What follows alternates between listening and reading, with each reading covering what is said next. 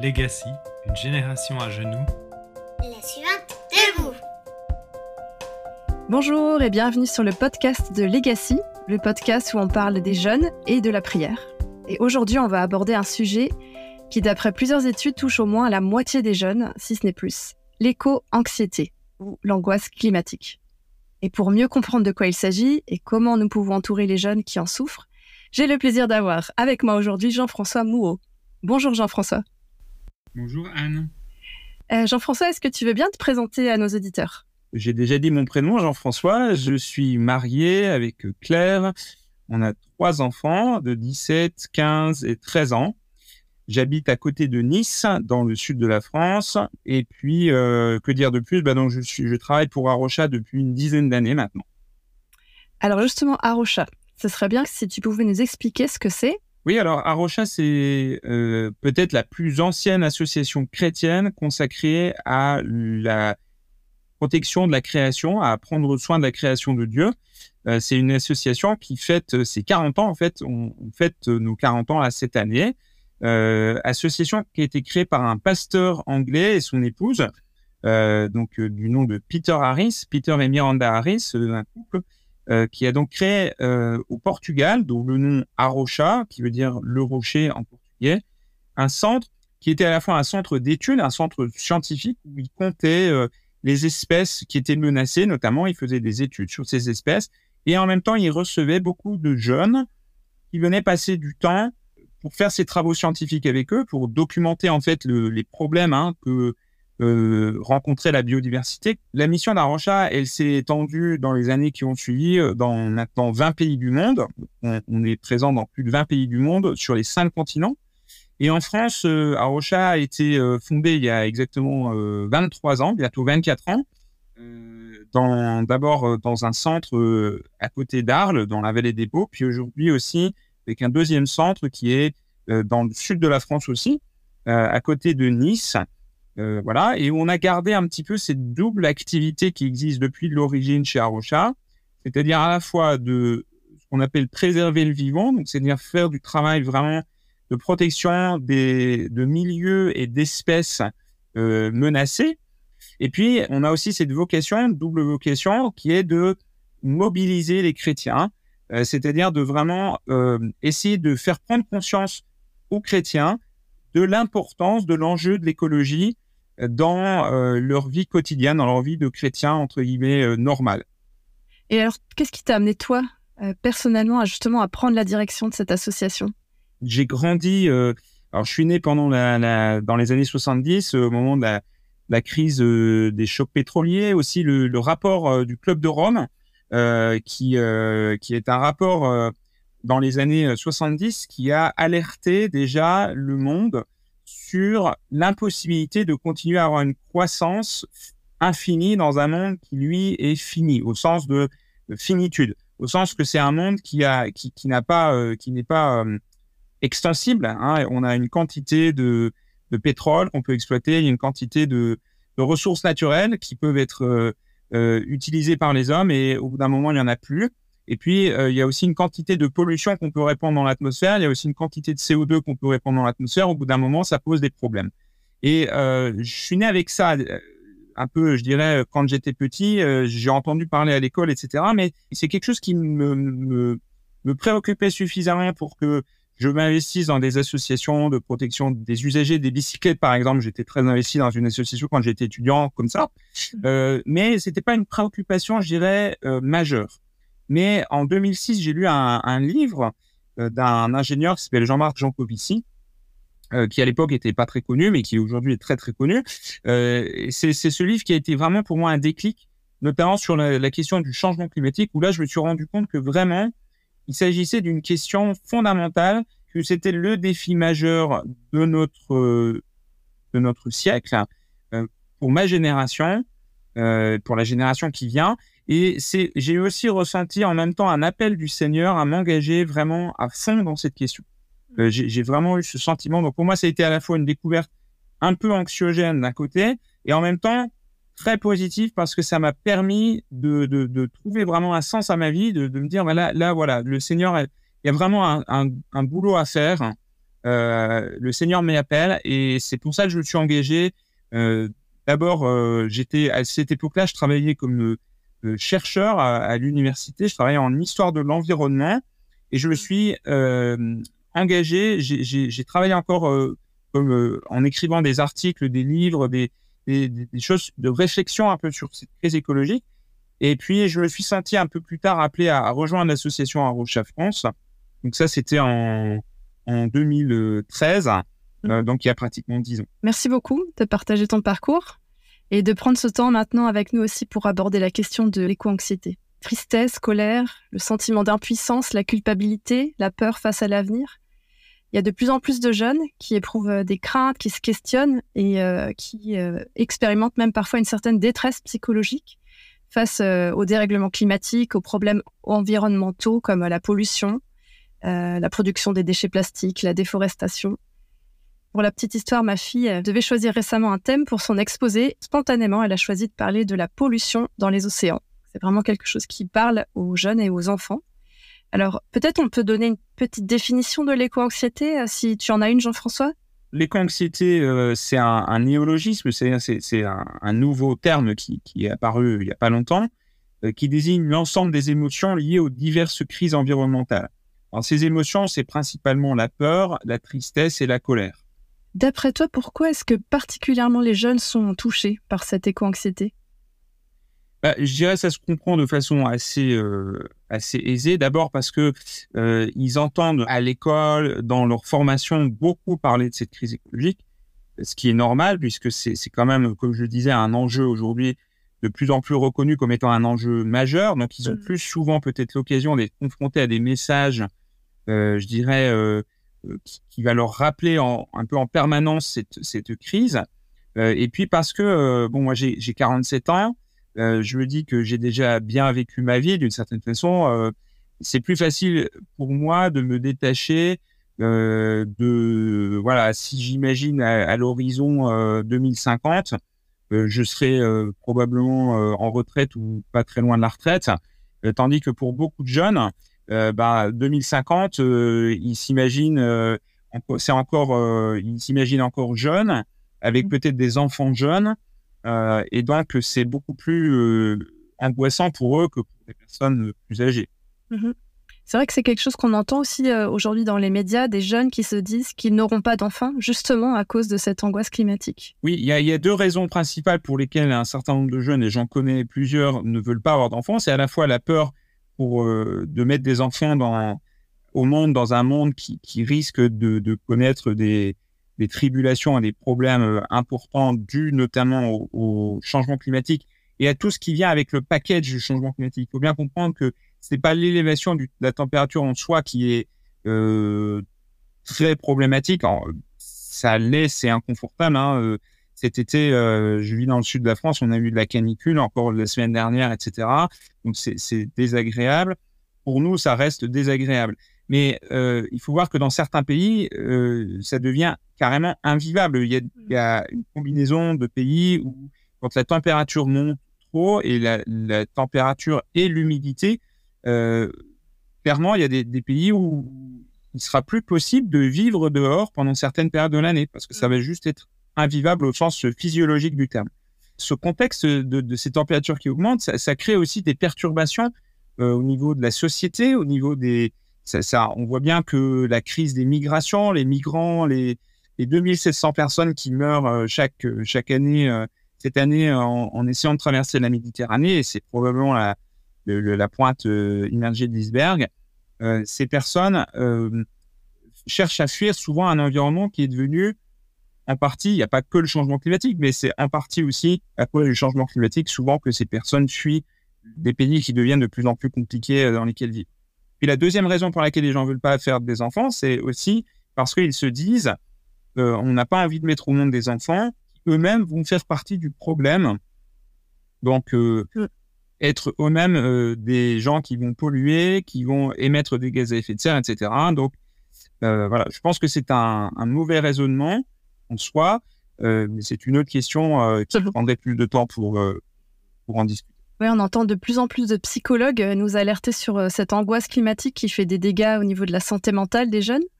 Et certains, en effet, ont un sommeil perturbé, des symptômes dépressifs, des troubles alimentaires même.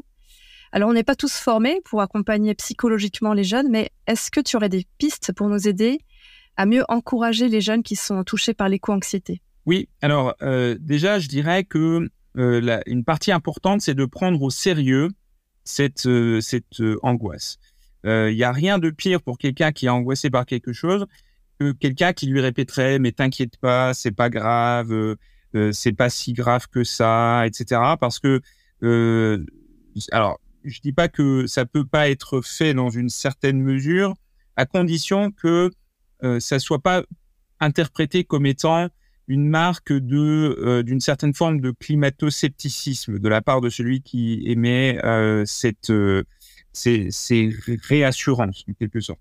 Euh, c'est très important parce que l'enjeu justement aujourd'hui du climato-scepticisme se situe là, c'est-à-dire qu'il y a quasiment plus personne qui dit que le changement climatique n'existe pas. Euh, C'était le cas il y a 20 ans et c'est beaucoup plus difficile de nier les évidences aujourd'hui. Le combat, il se situe même plus tellement sur ceux qui disent que euh, le changement climatique, il est euh, dû aux émissions humaines ou, euh, pas. alors, il y a quand même encore 30% des gens qui disent qu'ils ne savent pas d'où vient le réchauffement climatique, par exemple, alors que c'est très clair scientifiquement que le réchauffement climatique bien, bien des émissions de gaz à effet de serre. Et ce genre de tentative de minimiser l'importance du problème a plutôt tendance à renforcer la colère des jeunes sur euh, parce qu'ils ont l'impression en quelque sorte que euh, le, leur constat euh, n'est pas pris au sérieux, qu'il est minimisé, qu'il est relégué à, à, quelque chose de moins important.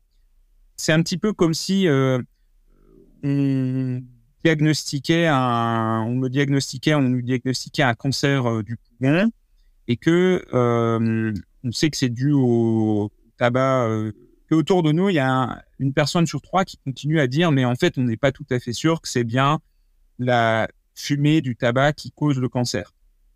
Donc, première étape, bien prendre conscience de l'enjeu et, de la sévérité du problème. Et ça veut dire, si les personnes euh, qui ont des enfants euh, qui sont éco-anxieux euh, ne sont pas au clair sur euh, qu'est-ce que disent les scientifiques là-dessus, bah, ça peut vouloir dire acheter des, des, livres de, de, de scientifiques pour se, se, renseigner, regarder des vidéos, des podcasts, enfin montrer mmh. à ces, aux jeunes qu'on accompagne que nous-mêmes, on, on, se préoccupe de cette question, qu'on la prend au sérieux, qu'on qu lit des choses, qu'on se renseigne. Voilà, première étape. Deuxième étape, alors si on est croyant, euh, on peut rappeler l'espérance qui est la nôtre en Jésus-Christ, euh, qui est que euh, à la fin, Jésus revient, que à la fin des temps, Dieu prend soin de sa création, il renouvelle entièrement sa création. Il y a pas mal de passages de la Bible qui parlent de ça et que ultimement le péché, hein, parce que c'est la conséquence du péché, ce qu'on vit aujourd'hui, euh, c'est la conséquence de mon péché. Hein, je suis responsable de créer du changement climatique et je suis en même temps à la fois responsable et, victime. C'est-à-dire je suis, euh, il faut dire quand même que je suis plutôt plus responsable que victime, parce qu'on sait aussi qu'il y a un gros enjeu de justice, d'injustice dans le changement climatique, puisque euh, les, personnes qui ont le moins contribué, sont aussi ceux qui euh, souffrent le plus des, des règlements. Alors à la fois les plus pauvres aujourd'hui et aussi les plus jeunes. Hein. On retrouve la question de pourquoi les plus jeunes. Les plus jeunes, ils ont moins contribué euh, que les gens de mon âge qui ont une vie plus longue et qui ont peut-être au début de leur vie moins réfléchi à ces, à ces questions. Euh, et voilà. Donc, rappelez que on est dans une création qui va être renouvelée. Euh, peut-être il interviendra par notre intermédiaire, peut-être il interviendra d'une autre manière. Je suis souvent surpris dans ma vie personnelle de la façon dont Dieu répond de façon inattendue à, à mes prières. Donc oui, ne pas minimiser l'importance de ce sujet qu'est l'écologie pour les jeunes, s'intéresser à ce thème, rappeler l'espérance que nous avons euh, en Jésus. Est-ce que tu vois encore d'autres euh, façons dont on peut encourager les jeunes face à ces questions de l'écologie? Il y a des choses aussi que les, les, spécialistes de l'éco-anxiété nous apprennent. C'est que d'une part, rester seul à regarder des vidéos en, boucle sur la gravité de la crise, ça va contribuer à renforcer l'éco-anxiété, mais ça va pas contribuer à, résoudre le problème. Mmh. Euh, alors, je dis pas qu'on va pouvoir résoudre le problème. Euh, je suis pas là pour dire que c'est moi ou Arocha ou euh, même je sais pas qui qui va sauver la planète. mais beaucoup d'études qui montrent que c'est important de pas rester seul, de se donc de se regrouper avec d'autres personnes qui partagent les mêmes préoccupations et aussi de pouvoir tout simplement commencer à agir concrètement face à la crise écologique. Donc, pour ces deux choses, Arocha a mis en place des outils. On a euh, donc un réseau d'ambassadeurs qui est présent dans toute la France et on encourage des gens dans, une ville donnée à se regrouper avec d'autres chrétiens qui peuvent partager, d'autres ambassadeurs par Rocha qui peuvent partager les mêmes préoccupations. Euh, ça peut être de s'investir au sein d'un groupe local d'Arocha. Donc là, vous avez tous les ingrédients, c'est-à-dire vous avez plusieurs personnes qui partagent les mêmes préoccupations. Donc, euh, on va pas se retrouver avec des gens qui vont nier la réalité du changement climatique, qui vont mettre en, doute euh, les choses qui sont qui font notre euh, éco-anxiété au départ. Et puis, ça, on va être à plusieurs, on va pouvoir lire la Bible ensemble, prier ensemble et réfléchir ensemble à des actions collectives pour euh, faire quelque chose.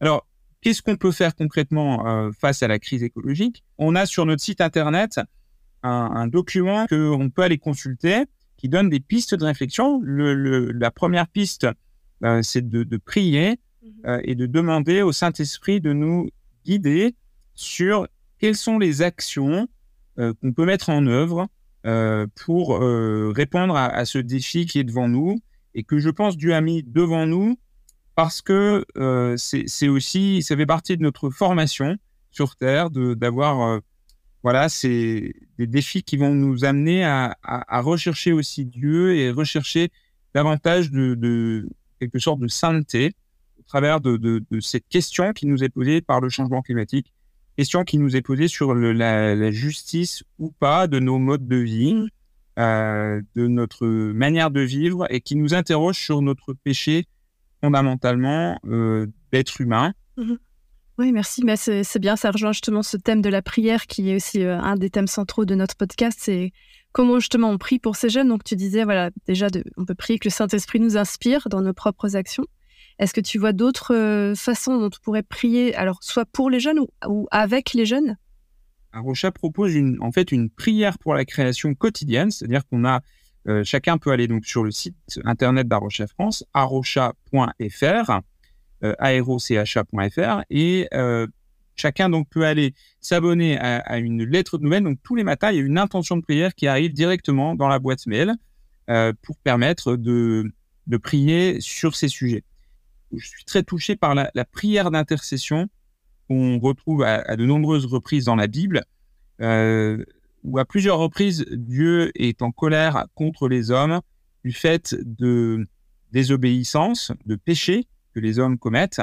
Et euh, à plusieurs reprises, on voit que Moïse ou Abraham, par exemple, intercèdent auprès de Dieu pour demander à Dieu en fait de, de ne pas mettre en œuvre la punition qu'il a prévu de faire pour son peuple. Mm. Dieu, à plusieurs reprises, écoute avec bienveillance ses prières. Il, il va même parfois, jusqu'à, dit certaines traductions, euh, changer d'avis, se repentir même. Hein, dans, dans, dans, une histoire avec, euh, avec Moïse, il y a un certain nombre de, chrétiens aujourd'hui qui semblent presque se réjouir de ce que la, planète euh, va mal, euh, parce que peut-être, pense-t-il, ça va hâter le retour de Christ. Je me réjouis de la perspective du retour de Christ, mais on ne sait pas combien de temps ça va prendre.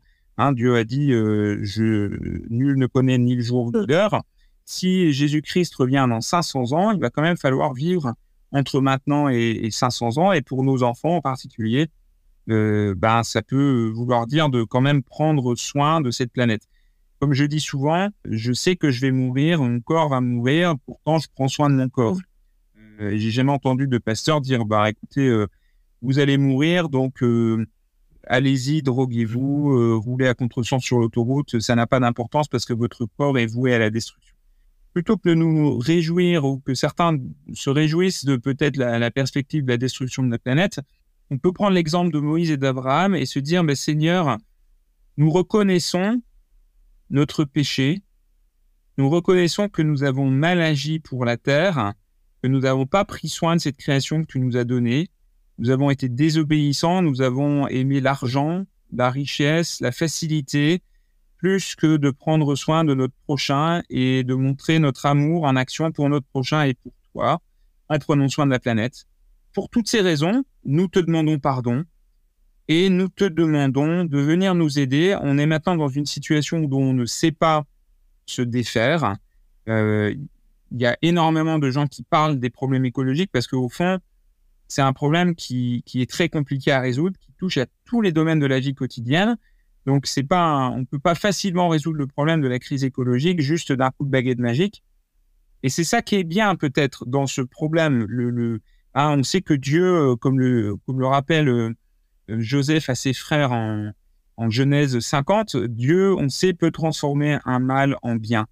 Et je crois que le mal du changement climatique, Dieu peut le transformer en un bien pour nous obliger à revoir nos, structures de péché, notre péché systémique de société et individuellement nous repentir. Et comme le dit aussi euh, ce passage que j'aime beaucoup de, de Chronique 7.14, si mon peuple sur qui est invoqué mon nom, c'est-à-dire le peuple chrétien, celui hein, on porte le nom de Christ, euh, le, si le, mon peuple sur qui est invoqué mon nom s'humilie, prie et me cherche, alors j'écouterai, je guérirai son pays. Mmh.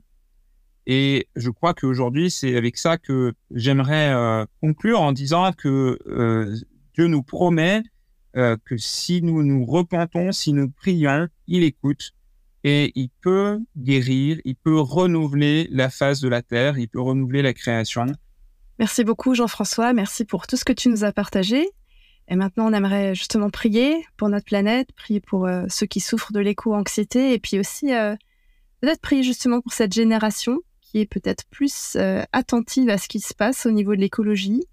Et même si elle souffre de cette éco-anxiété parfois, elle est peut-être celle qui pourra trouver le courage, l'audace pour entreprendre des, changements, que ce soit au niveau de l'écologie, de la justice sociale.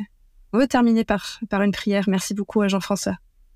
Seigneur, je te prie pour toutes les personnes qui euh, aujourd'hui, dans notre pays, euh, souffrent d'éco-anxiété. Je prie pour tous ceux qui se lèvent le matin ou qui se couchent le soir et ont la boule au ventre parce qu'ils sont inquiets, ils ont peur, ils sont en colère à cause de ce que les hommes font à la terre. Je prie vraiment que tu viennes dans le cœur de ces personnes qui souffrent, qui ont peur, que tu viennes les, rassurer. Non pas qu'ils se trompent sur l'objet de leur inquiétude, mais que tu viennes leur rappeler que toi, tu es souverain, que tu nous as promis que tu serais là tous les jours jusqu'à la fin du monde, tous les jours avec nous.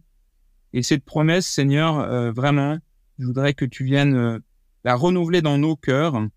moi aussi, ça m'arrive d'avoir peur. Moi aussi, ça m'arrive d'oublier que tu es le souverain, et, je voudrais vraiment euh, que tu voilà, que tu viennes euh, donner la, paix, la, le réconfort dans le cœur de, nos enfants, de nos jeunes qui souffrent de cette anxiété.